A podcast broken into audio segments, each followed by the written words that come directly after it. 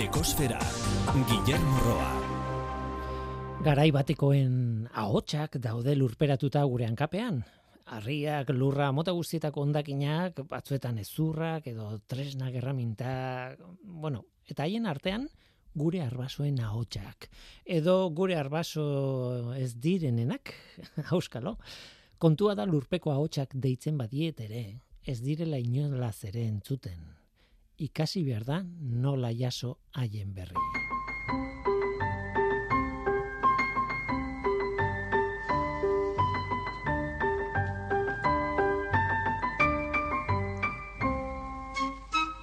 Kaixo denoi, ongi etorri ekosferara. Txosten berri batek txinako albisteak ekarri dizkigu. Posteko moduko batzuk, zalantza egiteko beste batzuk. Oro har, txosten horren albiste nagusia ona da. Txinak, herrialde erraldoi horrek, CO2 emisioak murriztu nahi ditu eta gainera azkar. Hasieran zituen helburuak azkartu nahi ditu eguzki energia eta energia eolikoa izugarria areagotuta. Baina realitatea beti konplexua da. Ikatza ustiatzen duten zentralak ere ugaritzen ari dira txinan.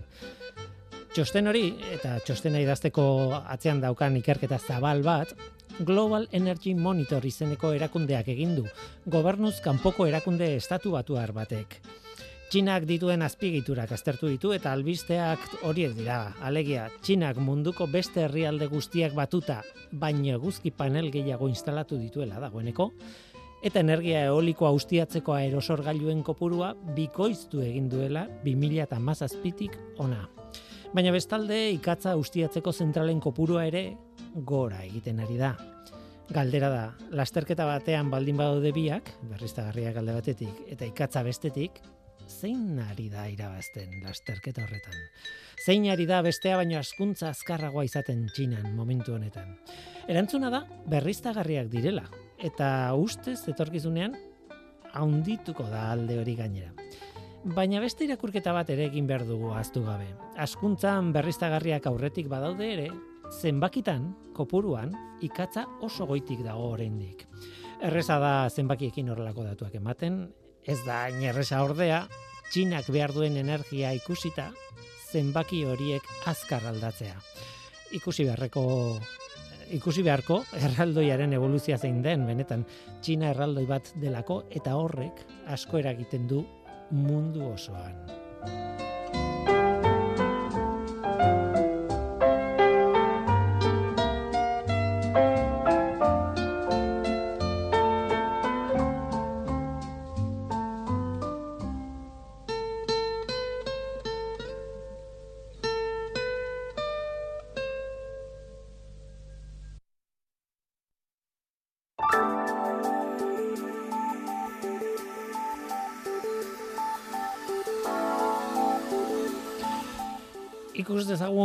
Zein den atmosferako CO2 konzentrazioa orain aztu gabe.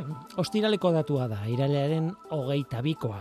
CO2 konzentrazioa lareunda mazazpi untu laurogeita sortzi ppm izan zen, mauna loa sumendiaren behatokian neurtua. Iazko irailaren hogeita iruko datuekin konparatuta, e, konparatu ezakegu, lareunda malau puntu larogeita bat ppm, ba urtengoa ura baino iru ppm bax, altuagoa da. Eta programa guztietan esaten duguna esan behar dugu, joerak berdin jarraitzen du, CO2 kontzentrazioak jarraitzen du igotzen urtetik urtera, eta hori ez da berri ona. Egoera ideal batean, hau ere beti gogoratzen dugu, CO2rekin kezkarik ez izateko, kontzentrazioaren balioa berreunda laurogei ppm ingurukoa izan beharko luke, eta ez lareunda hogei ingurukoa. Uda honetan Arantzadi Zientzia Elkarteak sari oso garrantzitsu bat jaso zuen. Urtero izaten da Europako Arkeologia Kongreso handi bat, aurtengoa Belfasten ospatu dute. Eta kongresu hartan urtero izaten da saridun bat, saritzen da erakunde baten kalitatzezko lana nolabait esateko. Aurtengoan Arantzadik jaso du saria.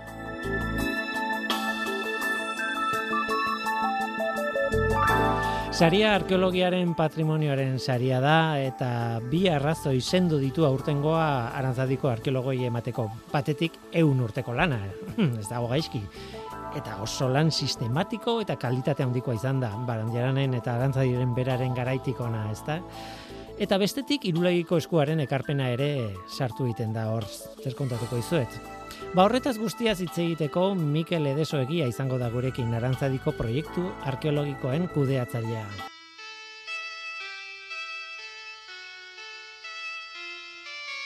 Picture yourself in a boat on a river with tangerine trees and marmalade skies.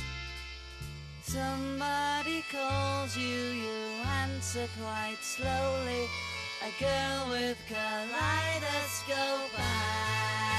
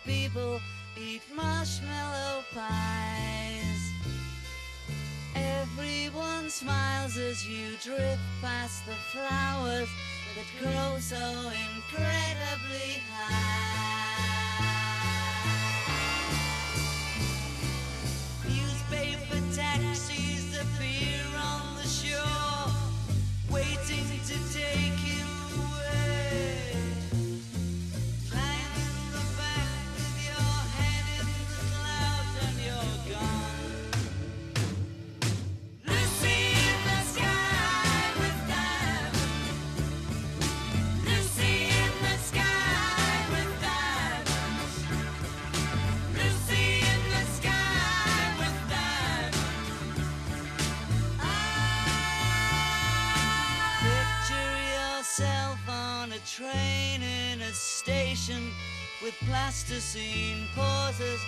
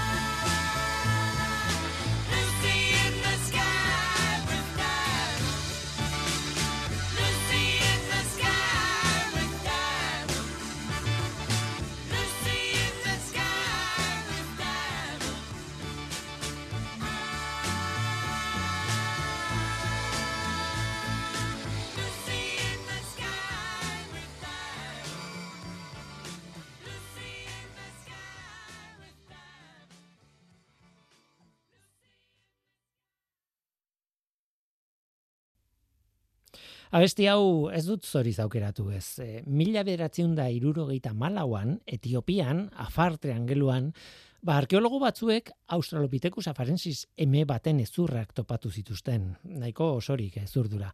Nolabait, hominidoen adarren, bueno, adarraren hasierak azaltzen laguntzen zuen fosil garrantzitsu bat, ez? bi hanketan ibiltzen zen lehenengo espezietako bat behintzat eh, eta eta hori importantea zen hain zuzen ere ezurrak topatu eta segituan konturatu ziren aurkikuntza horrek sekulako garrantzia zuela. Eta gau horretan bertan, han Etiopian bertan, kanpamentuan pentsatzen dut, festa bat antolatu duten arkeologoek aurkikuntza ospatzeko. Ba, arrazoiak zein diren ez dakizkit, baina egia esan, festa hartan askotan jarri duten Beatlesen kanta hau. Horregatik ekarri dut Lucy in the Sky with Diamonds. Eta handik aurrera eta horregatik Australopithecus afarensis eme horri Lucy deitu zaio. E, historio ezaguna da hori, kantarena, festarena eta ezurren kontuarena eta izenarena. Arkeologoak eta Beatlesen musika lortzen dituzten kontu bat da eta oso oso entzun da. Dena den ez da hori gure atal musikalera ekarri nahi nuen kanta. Beste bat ekarri behar dut eta orain goaz zorrekin ostoen arteko melodiak.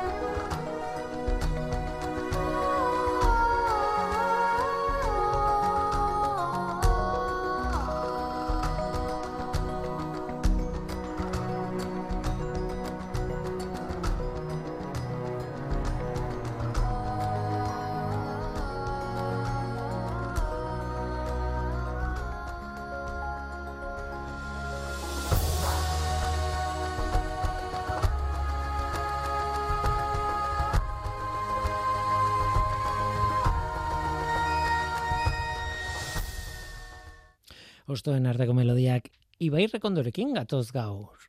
Karakasen jaioa, Venezuelan, gura euskaldunak eta gazte torri zen Euskal Herrira sortzi urte zituela. Mila bederatzen da, irurogita marreko amarkada hartan, o marka ura, oparoa izan zen, harentzat musikaren esparruan. Batez ere aldar, aldarrikapen politikoen testu inguruan, ez? Besteak beste, lemoizko zentral nuklearraren kontrako biltzarretan abestu izan zuen, eta eta horrelakoak amarkada oso bizia izan zen alde horretatik, oso intentsua. Baina pixka bat geroagoko kanta bat ekarri dugu ona gaur, ostoen arteko melodietara. Mila bederatziun da laurogita seiko disko bat, amaiur gaztelu baltza izeneko diskoaren lehendabiziko kanta ekarri dugu. Naturari kanta bat.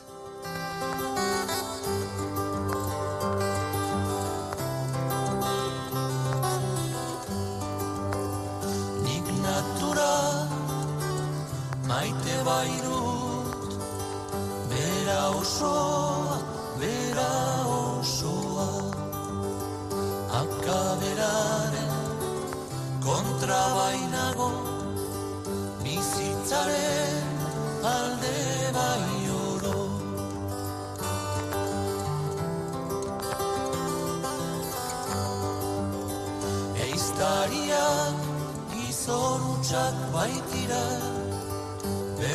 zaie amorio eta erio.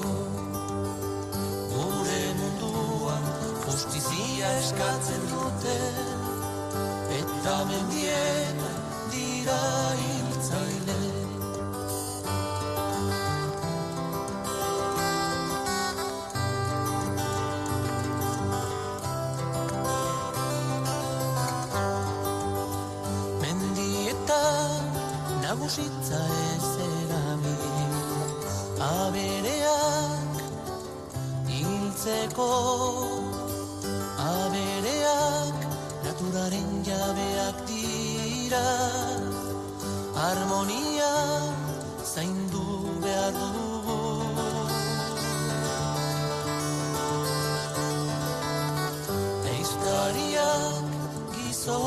utxak baitira berdin zaie amorio eta erio akaberaren kontra bainago bizitzaren alde bai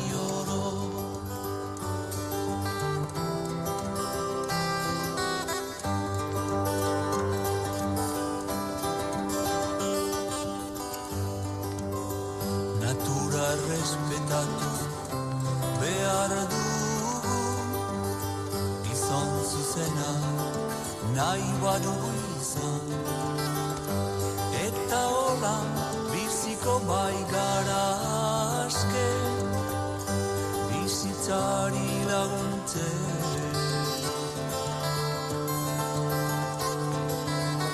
Mendietan nagusitza ez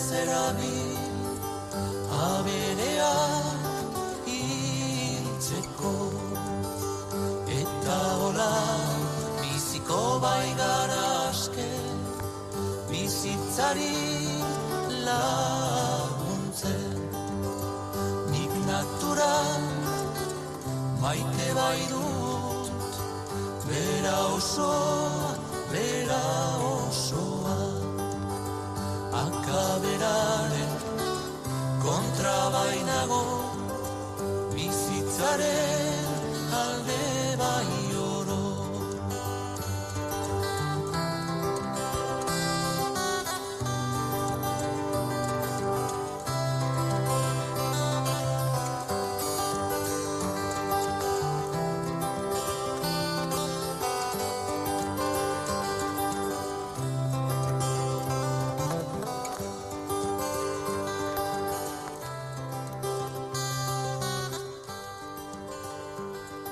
Natura errespetatu behar dugu gizon zuzenak nahi badugu izan, dio Ibai Rekondok kanta hortan.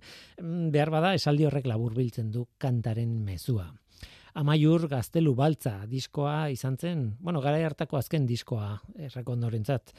Gerora, bai, gerora 2009an beste disko bat argitaratu zuen. Baina tira, Amaiur gaztelu baltza diskoa Billy McFarman musikari irlandarrarekin egindako diskoa zen. Naiz eta kanta hau, justo hau, eh, bueno, honen musika eta letra biak Ibai Errekondorenak diren. Tira, naturarekiko errespetua aldak, aldarrikatzen du rekondok, mm, bi arrazoirengatik. Maite du duelako natura eta beharrezkoa du, dugulako denok natura hori, ez? Mezua argia da, oso oso argia. Eta ezina proposagoa ostoen arteko melodia hauetan artean sartzeko. Tira, Ibai Rekondo naturari kanta bat. Eta gu orain aurrera goaz, sari bot, sari bat, ospatu behar dugu eta.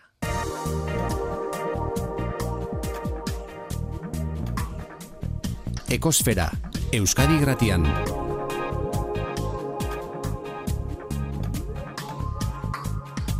Ekosfera.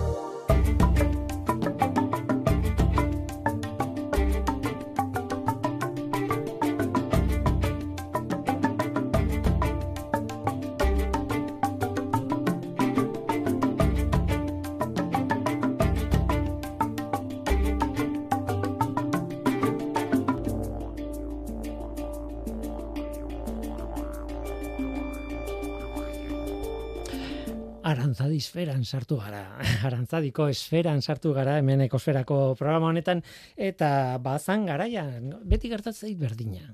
Uda iristen da, udan gertatzen dira gauza nagusi gehienak, eta nik gero, eh, denboraldia hasten dudanean, aipatu gabeko pile, gauza pila bat izate ditut udan gertatu direnak, eta bar. Kasu honetan, gainera onerako, oso oso oso albiste ona da, eh, arantzadin bueno, ze esango dugu arantzadik eta arkeologia duten maitasun zea historiari buruz, baina historia horren barruan lehenengo aldiz sarituak izan dira Europako arkeologia kongresurik haundienean eta hori da kontatu nahi duguna. Nik uste dut abuztuaren emeretzean edo geita pikoan horrelako zerbait e, fetxa horietan e, izan ziren kongresoa, kongresoan beti saritzen da norbait, e, kongreso handi bada, aurten Belfasten izan da, 2008ko edizioa Belfasten izan da, eta ara, arantzadi jaso, jaso du Europako mm, ondare arkeologikoaren saria. Mikel Edeso egia, kaixo, ongitorri zorionak, zuri eta zure inguruko, zure inguru osoari, arantzadiri.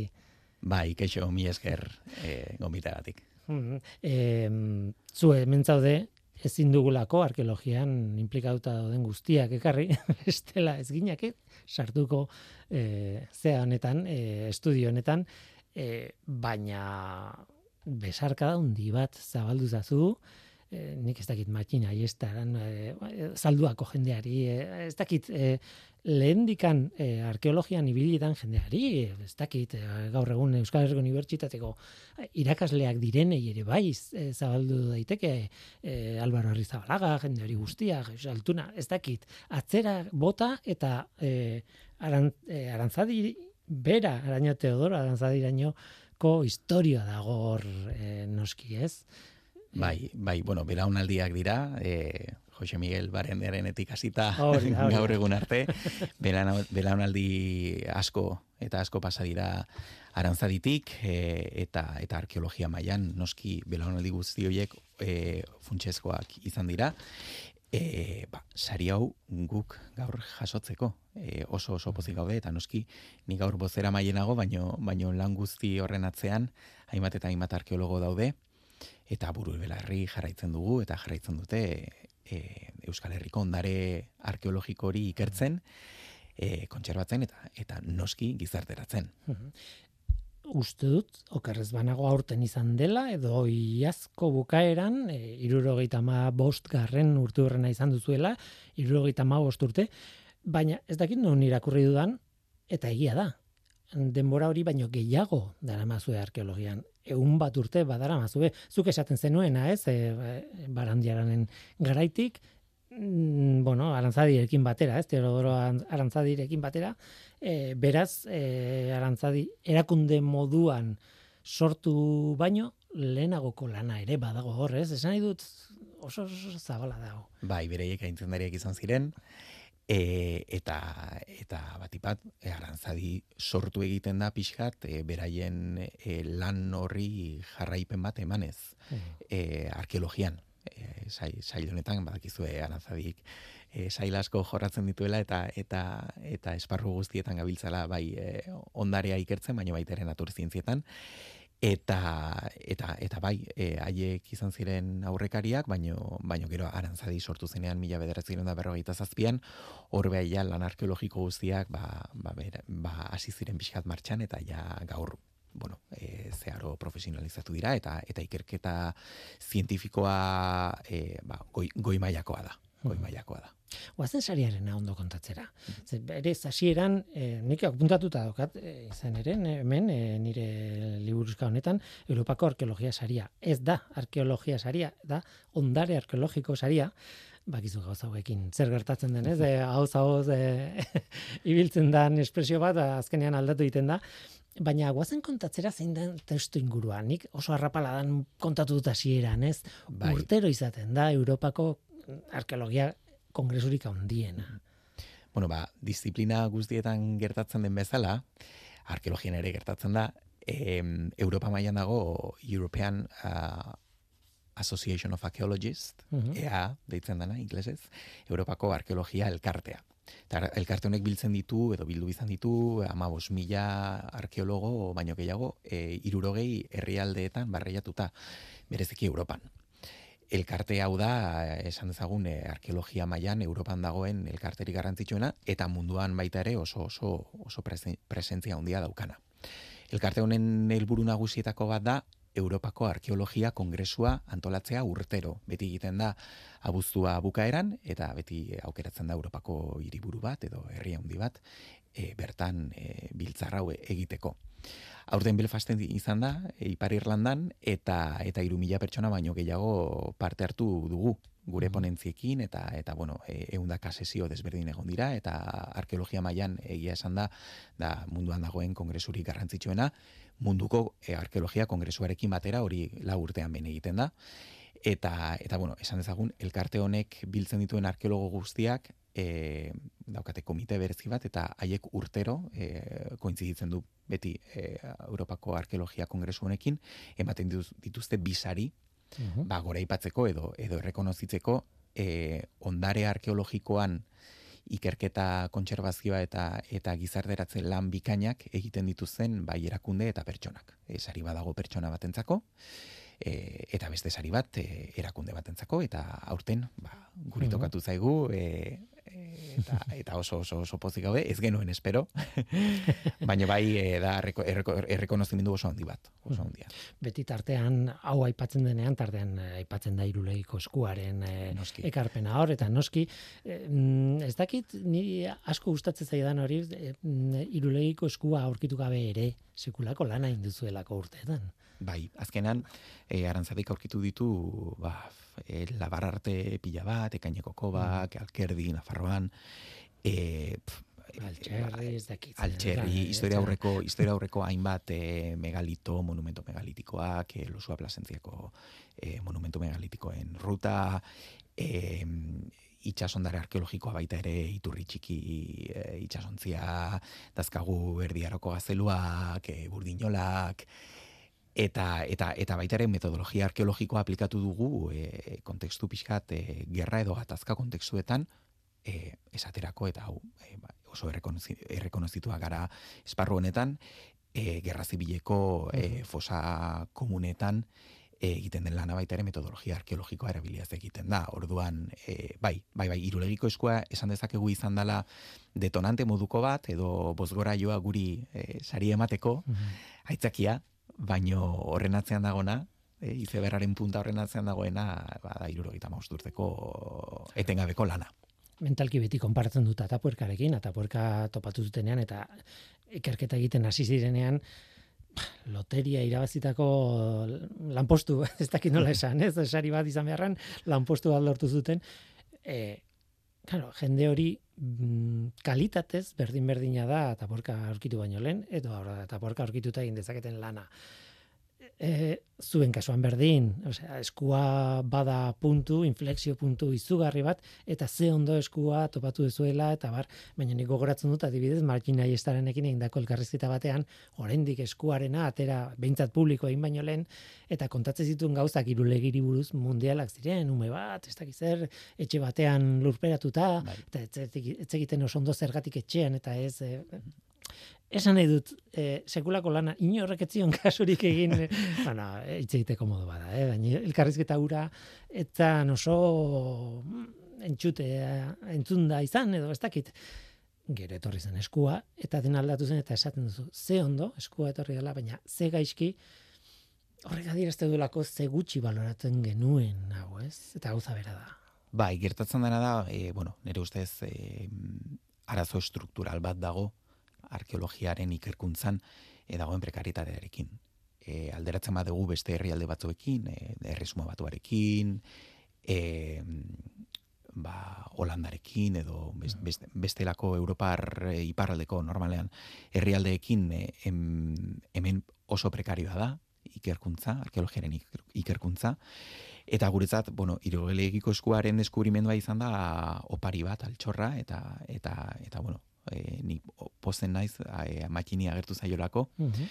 Makin eta baita ere, bere belaunaldiko arkeologo gazteak eta ikerlariak e, oso lan fin-fina egiten dutelako, oso talde formatuta dago, e, eta eta erantzun, erantzukizuna handia dakate azarnetegi oso potenteak dituzelako eskuartean eta hori diligentziaz eta eta beraien izaerarekin eta eta nola kudeatzen ari diren benetan e, azpi, azpimarragarria da eta eta hemendikan e, ba eskertu nahi dut beraien lana.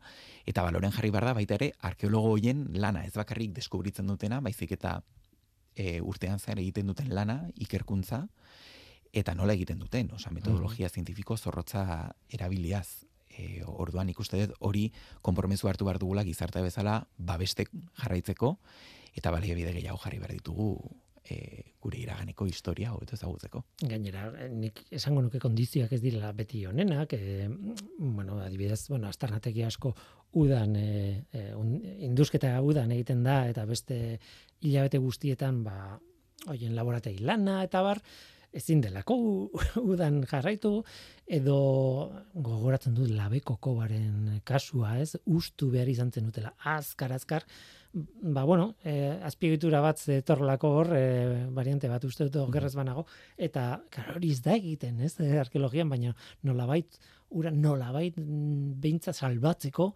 ba, mm, ez dakit, erabaki oso zaila izango zen, baina dena hartuko dugu, laborategira eraman, eta mm, komatxon artean indusketa la- laborategian jarraitu. Ez dakit, eh, ematen du az, lehentasunako lana ez dela inoiz eh, arkeologia bera, ez? Bai. Hombre, arkeologian e, beti beti esaten duguna da, e, arkeologia beti arkeologia egiten dezunean zeo zer suntxitu egiten egiten dala, eh? Azkenean e, lurrazpitik e, ateratzen bali baduzu zeo zer, azkenean ari zara lurra mugitzen edo kobatzulu batean bere dinamika naturala pixkat e, alteratzen. Baina egia da, e, azken aldi honetan, e, metodologia oso, e, oza, metodologia ez, ez hain invasiboak erabiltzen ari garela, geofizika tartean egiten duguna da azkenean lurra eskaneatu eta ikusi lurrazkean zer dagoen, eta hor bai, e, miaketa hauen bitartez, aukeratu dezakegu zehazki zer induskatu nahi dugun, e, eta e, zabalera, zabalera hundiago batean, eta zerrez, georradarra, eta, bai, eta, eta prospekzio magnetikoak.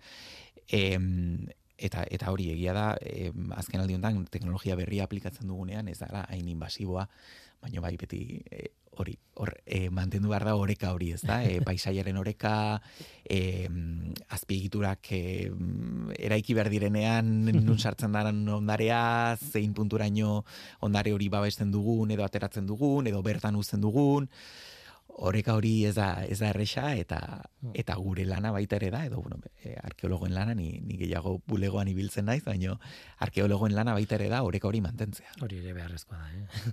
Zenbat jende zaudete arkeologian gaur egun arantzadin adibidez arkeologian lanean? Ba urte osoan zehar e, dozena bat.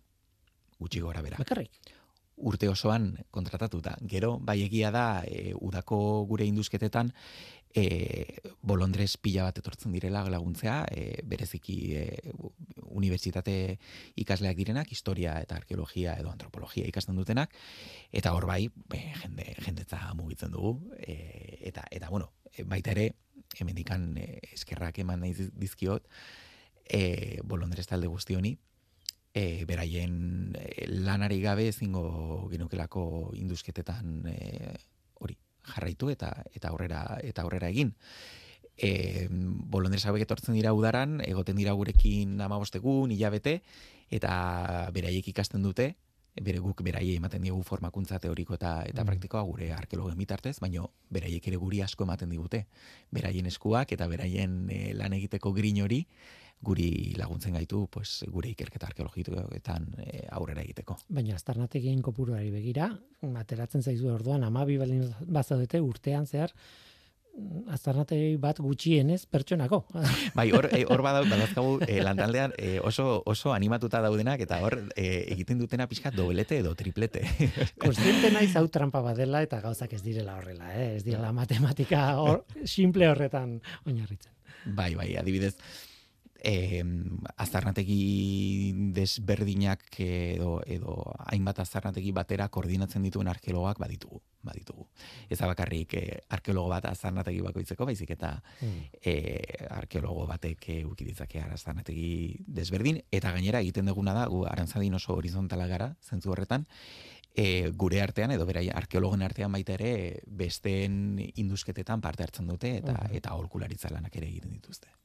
Eta horren bueltatzen balma gara kongresoaren ideiara, eta kongresoa topaketa bada azken batean. E, itzaldiak emango dituzue, aurkezpenak egingo dituzue, nahi duzuena, baina e, beti esan izan da, e, zientziako edo arlotan, edo zientziarekin zer ikusia edo arlotan, kongresu bat da topagune bat. Esan besteak ezagutzeko, kontaktuak egiteko, eh, hori oso baliagarria da zintiaren barruan, ze gero hortik ateatzen dira lankietzak, eta barrez.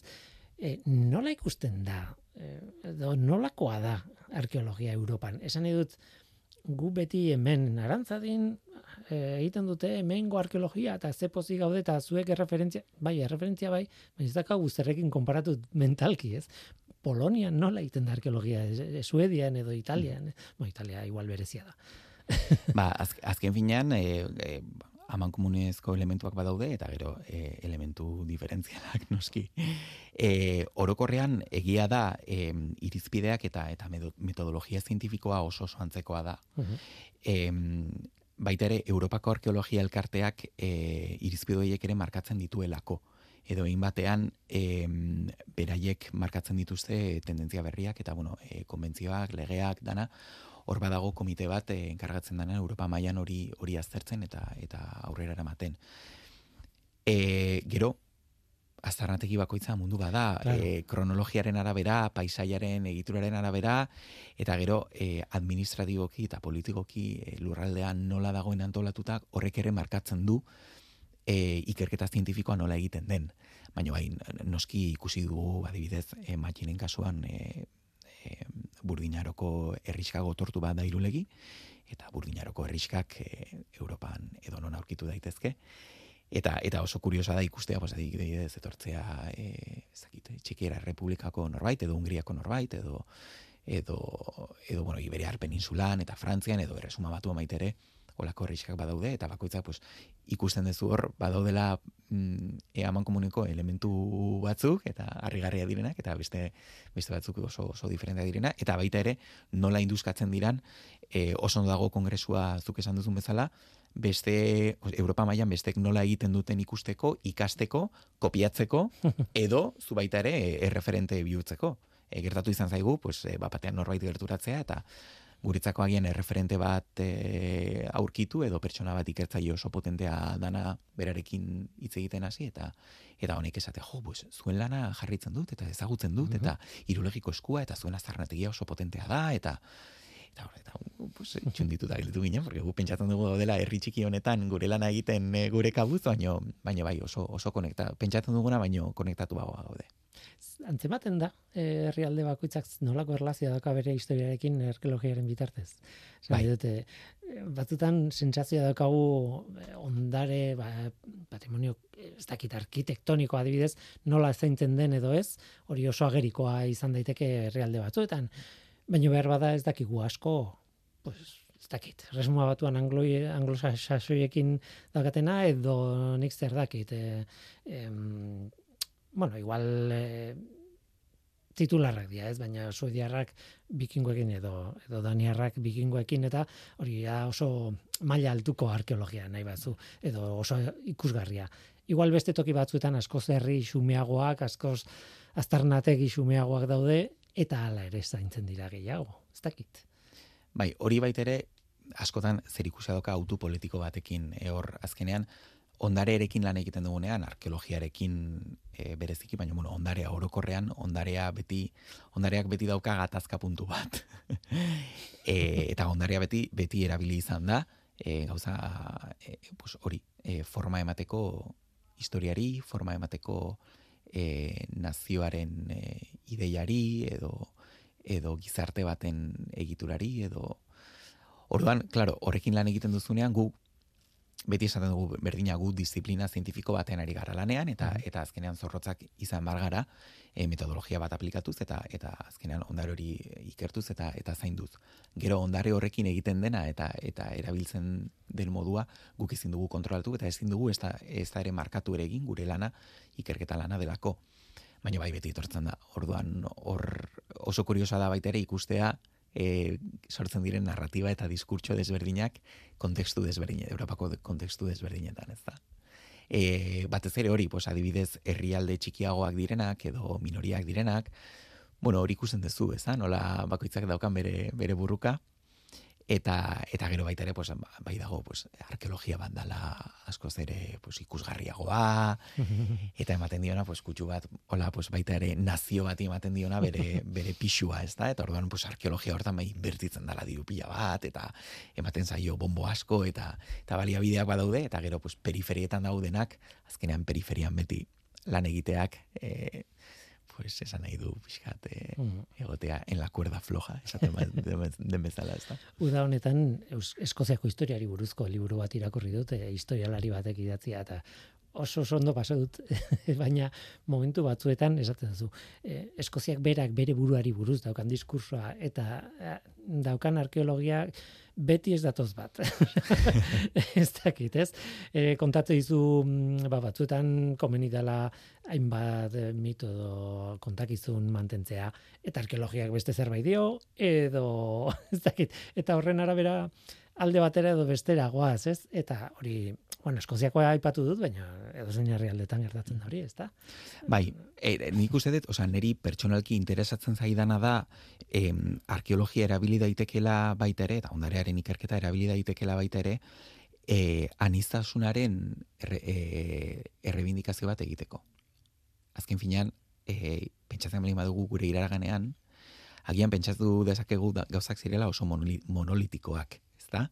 E, eta gainera geroz eta atzerago jun, geroz eta mito gehiago daude, orduan. E, mitifikazio hori, gure iragan, iraganaren mitifikazioak eraman gaitzake e, pentsatzea gauzak pues, e, zirela oso monolitikoak eta eta realitatean ez, osea, realitatean anistasuna beti egon da hor, e, kulturen elkar trukeak eta nasketak eta gatazkak baita ere, batzutan ez dira ez dira antagonistak, ez da? Batzutan e, gatazka garaiak daude eta gero handik urte batzutara e, oso lagunak ziren eta eta eta merkataritzan elkarrekin egiten zituzten trukeak eta Ordan ikuste e, rebindikatu behar dugula ondararen ikerketa hori anistasunetik ez bakarrik kultura anistasun horretik edo edo edo identitatearen anistasunetik, e, baizik eta baita ere adibidez azken aldiotan e, garai bateko diskurtsoak nun e, historia aurrean bereziki hitz egiten zan, pues, gizon prehistorikoa edo labar artea beti agertzen zan gizon bat marrazten edo. Diskurtso hori, hori apurtu egin behar da, bai, alde batetik ez dakigulako nor marrazten zuen edo nor juten zan izara edo bueno, hor eta sartu beste gaur egun pilpilean dauden beste gai batzuk eta errebindikazio batzuk baita ere aplikatu ikerketari, ez da? Mm. Zergatik ez igual emakume bat marrazten edo edo izatzen, ez da? Porque o, seguruenik ohikoa izango zan, azkenean olako komunitate eta gizarte txikietan, e, pues denek, denek dena egitea, ez da? Orduan, mm. baita ere erabili dezakegu arkeologia eta ondarea ideia monolitiko eta kontserbadore batzuk apurtzeko eta dibertsibitatea errebindikatzeko. Baina jo era dugu e, gaiztoak eta eta kontrakoa eta jende ona e, e, erabakitzeko zein den zain eta Claro, hori zein inoiz horrela izaten. Ez, denak ziren gaiztoak. eta onak. Eta onak. bai, ben, esan dute, ez da bakarrik gure aurre prejuiziok edo aurre iritzi ez dakit fijo horiek, sendo horiek gainera, baita ere da gure beharra eh, gauzak simplifikatzeko eta behar bada ulertu behar delako modu baten darun hasierako eskema mental bat egin behar duzu, ez? Eta eskema mental simple hori hasieran behar bada izan behar du hau ona txarra edo hau etorri izan, hau juntzan, hau ez dakit. Baina gero, azten zea sakontzen, eta ara, markitzen zu, zuk esatez duna, ez? E, erromatarren txampon bat topatzen zu, ez dakit nungo, errusiako ez dakit nungo, en fin. Ez, e, bai. Eta orduan, karo, horri azalpena emateko, e, gauzak ez diain simple. Hori da, errealitatea beti komplexoagoa da. Pentsatzen duguna baino komplexoagoa. Orduan, e, eta baita ere ikuste dut zintzuak izan bargarela eta humilak izan bargarela, ikerketa arkeologiko bat egiterakoan, e, eta hipotesiak planteaterakoan esateko begira gure ikerketa honenaino iritsi da. Eta objektu hauek atera ditugu edo da gure pixkat ideia edo pues, adibidez e, erriska bat induzkatzen ari zarenean pues, erriskaren konfigurazioaren arabera atera zaizun ondare materialaren arabera egin ditzak ideia batzuk, baino e, oso zaila da egitea baita ere hipotesiak ondare inmaterialarena, sinismenenak, kulturarenak, gizartearen antolakuntzarenak, orduan hor bai, e, tentu zibili behar gara beti eta beti utzi bar ditugu galdera asko airean. Mm-hmm. Eta eta humilak izan eta eta esan bueno, pues igual etorkizunean, etorkizuneko arkeologoek igual teknologia berriekin mm-hmm. deskubritu dezakete hau, e, de hecho, bueno, e, ikerketa arkeologikoan azarnategi guztietan eh azarnategiak ez dira beti euneko eunean induzkatzen, beti uzten da testigo bat. Testigo bat ditzen dana eta etorkizuneko belaunaldiek e, ikerketa horrekin jarraitu dezaten. Eta niri iruditzen zaitu oso, oso gauza polita dela, e, aitortzen dugulako guk ezin dugula dan dana kontrolatu eta dan dana ikertu eta galdera guzti erantzun bat eman. Jakintza gehiago izango dute bai ala bai. E, mendik ez dakizen bat urte eta lan aite dutenek. Hori da. Zakitez. E, baitere, aldea handia topatu dizu eske mm, beti gogora ekartzen dit eh, burura arkeologo batek esaten zidan mm, bai oso ondo dago atapuerka adibidez, ez? E, eta atapuerkari buruz hitzaldi asko entzun ditugu. Eta hitzaldi horietan esaten dira gauzak edo kontatzen dira gauzak oso jakintza izango baliz bezala, oso ziurrak balira bezala eta esaten zuen ja, baina gero sartzen garenean ateza barrura, Eh, eztabaida zientifikoetan eta sartzen garenean ez dakit nungo unibertsitatean, baina gu bakarrik, arkeologoek bakarrik, deina zagartzen da zalantzan. Aitzaldian entzun dugun hori guztia batean zalantzan jartzen da, eta baizea, eta hor, hor datoz interpretazioak ez, hau hilo bat izan zen, baizea, ez dakigu, ez, da, ez dakit. Bai. Ordan, e, behar bada beharrezkoa da, eh? itzalditan pixka bat eh, esatea abuzti urra da, ez dakit zer, baino behar bada gezurra bada ere, Bai, ez dakit.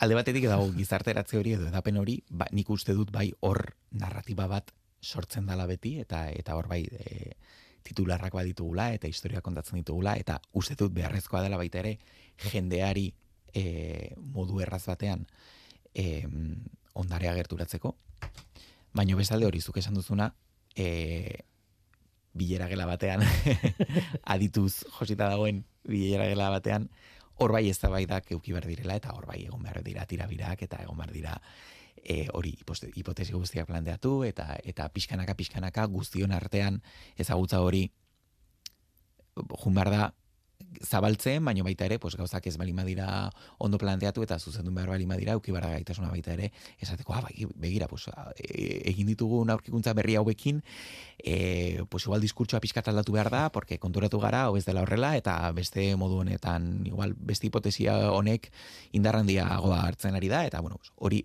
baita ere, zure lana zuzentzea, edo beste batek zure lanari aportazioak egitea, hori nik uste horrek hori hori oso, garrantzitsua dela orokorrean ezagu, ezagutzan e, e, aurrera egiteko. Oso modu konstruktiboan azaltzen Modu duzu, konstru, beti modu konstruktiboan. baina ez da bida izango dira, Batzutan bai, dut, ez? batzutan de- destruktiboak dira baita ere, eta hor sartzen dira zelotipiak eta eta inbidiak batzutan, eta egoak, baina bueno, hori beste kontu bada, bai, hori, bai. ja sartzen gara psikologiaren. Denok dugu hori gure lanean, ez da, ez da, Bai, arkeologoen. Tira, em, berriz ere esan beharko dut, zorionak, eh, arantzadik, arantzadiko arkeologia taldea, behintzat eh, jaso du eh, Europako ondare arkeologikoaren saria. Em, azken galdera beti izaten da, eta etorkizunera begira zer, Ez dakit zentzua daukan hori esatea, esango diazu lanean jarraituko behar dugu. Ez ez hori, Hori gehienek esaten digutena. eta ala da, eta ala da. Baina zerbaitetan aldatu izue, sari honek edo errekonozimenduak behintzat. Ba, e, nire ustez izan da e, rekonoz, osea, simbolikoki oso garrantzitsua eta baita ere da berme bat. E, gure lana ondo egiten ari garela eta eta azken finean e, guk erabiltzen dugun metodologia zientifikoa zorrotza dela. E, gure ogibidean lanean dauden egundaka milaka adituek erabaki hala erabaki dute gure lana e, ba, gore ipatzea eta horrek pues ematen digu kriston bultzada. E, animikoki batez ere esateko bueno pues e, aizu e, Europa mailan guk gure lana oso ondo egiten ari gara eta e, rekonozimendu hori iritsi zaigu eta orain e, saito bar gara pues hori e, dazkagun lantaldeak kontsolidatzen lehen esan dudan bezala prekaritatea da e, arazorik handiena eta hor bai deialdi bat egiten dut e, ba hori administrazio publikoak bai babesten gaituztela baino baino ondarea beti da eta eta arkeologia beti da pixkat e, kulturaren e, anai edo edo aizpa pobreena eta eta nik uste garrantzitsua dela e, autu bat egitea autu politikoa baita ere e, pues guzti hau babesteko e, azken finean ari garelako gure gure iragana ikertzen eta eta gure historia pixkat e, gure histori- historiari historiaren puzlea betetzen. Eta bueno, arantzadin jarraituko dugu lanean, beti bezala, e, irekita gaude e, hori gizarteari irekita gaude e, eta eta edonor etorri daiteke guri bisita bat egitea edo edo kolaboratzea eta eta 75 urte gehiago egongo gara gutxienez lanean. Hori da, bi gauza dazkat esateko, kuriosoa da, eh, beti aipatzen duen, zuk azaldu duzun hori, ze importantea da gure ondaria, gure historia, gure ezagutza, eta hori hori dena, eta horren, hori entzun da, harrigarria da, zerrendako azkenekoak zuek izatea, hori batetik, aber, eh, aber honi buelta ematen zaio nolait, eta bigarren gauza da, niri pertsonalki ekosferan gustatuko litezake jakitea, badibidez, horixe, Europan ba ote dauden beste arantzadi batzuk eta haiek nolako lana egiten duten, ze guk ere ezagut- ezagutzen hasi gara zuek, baina beste jende oso interesgarria eh, badago Europa, Europan eta Europatik kanpo, eh, baina eta bueno, horretaz behar bada ez dugu hainbeste hitz egiten eta behar bada interesgarria dira. Bai, Bai, gure modeloa oso, oso, oso berezia da Europa mailan. E, alde batetik nahazten ditugulako e, ondare naturala eta kulturala. Eta hori ez da oso, oso ez da Europa mailan eta gero baita ere gure, gure arkeologia egiteko modua da arkeologia soziala e, arkeologia komunitarioa, auzolanean. Eta modelo hori ere desberdina da, porque normalean e, lan egiteko modua da, edo, edo ikerketa zentro batetik, unibertsitatetik lan egitea, ikerketa egitea, edo arkeologia komertziala egitea, enpresa baten bitartez, edo bueno, bai, e, badaude herrialde batzuetan, pues erakunde publikoak sustatutako e, lan arkeologikoak e, eta kontrolak eta bueno, ikerketak, ikerketa publikoak, inventarioak.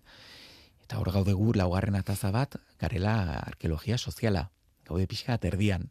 E, egiten dugu lan profesionala, ikerkuntza, e, gure ikerkuntza maila da, unibertsitate baten antzekoa, baino ezinbestekoa da, herritarren implikazioa, e, gizartean implikazioa, volontariotza, orduan gure modeloa dago, hor, bueno, hibrido bat da, eta bueno, momentuz funtzionatzen du. Tira ba, Mikel Edeso egia, eskerrik asko gurekin izateatik, ze ondo pasatu dan, ze gustora egon naizen, placer batzu esagutzea, eta eta nahi zunean bueltatu, bueltatu edo zer gauza kontatzera, ze gustora hartuko zaitu. Noski placer handiz, mi esker zuei zuen denboragatik. Eta besarka da hau, zabaldu, arantzadin. Mi esker. Busted flat in Baton Rouge, waiting for a train, and I was feeling near as faded as my jeans. Bobby thumbed a diesel down just before it rained and rode us all the way to New Orleans. I pulled my harpoon Eta gu bagoaz, Beñat Ibargoien eta Mikel Olazabal izan dira teknikan, eta ni Guillermo Roa mikroan. Datorren aster arte ondo izan, agur. Windshield wiper slapping time. I was holding Bobby's hand in mine. We sang every song that Javi knew. Another word for nothing left to lose. Nothing. I mean nothing, honey, if it ain't free. Yeah, feeling good was easy, love, when he sang the blues. You know, feeling good was good enough for me. Good enough for me and my Bobby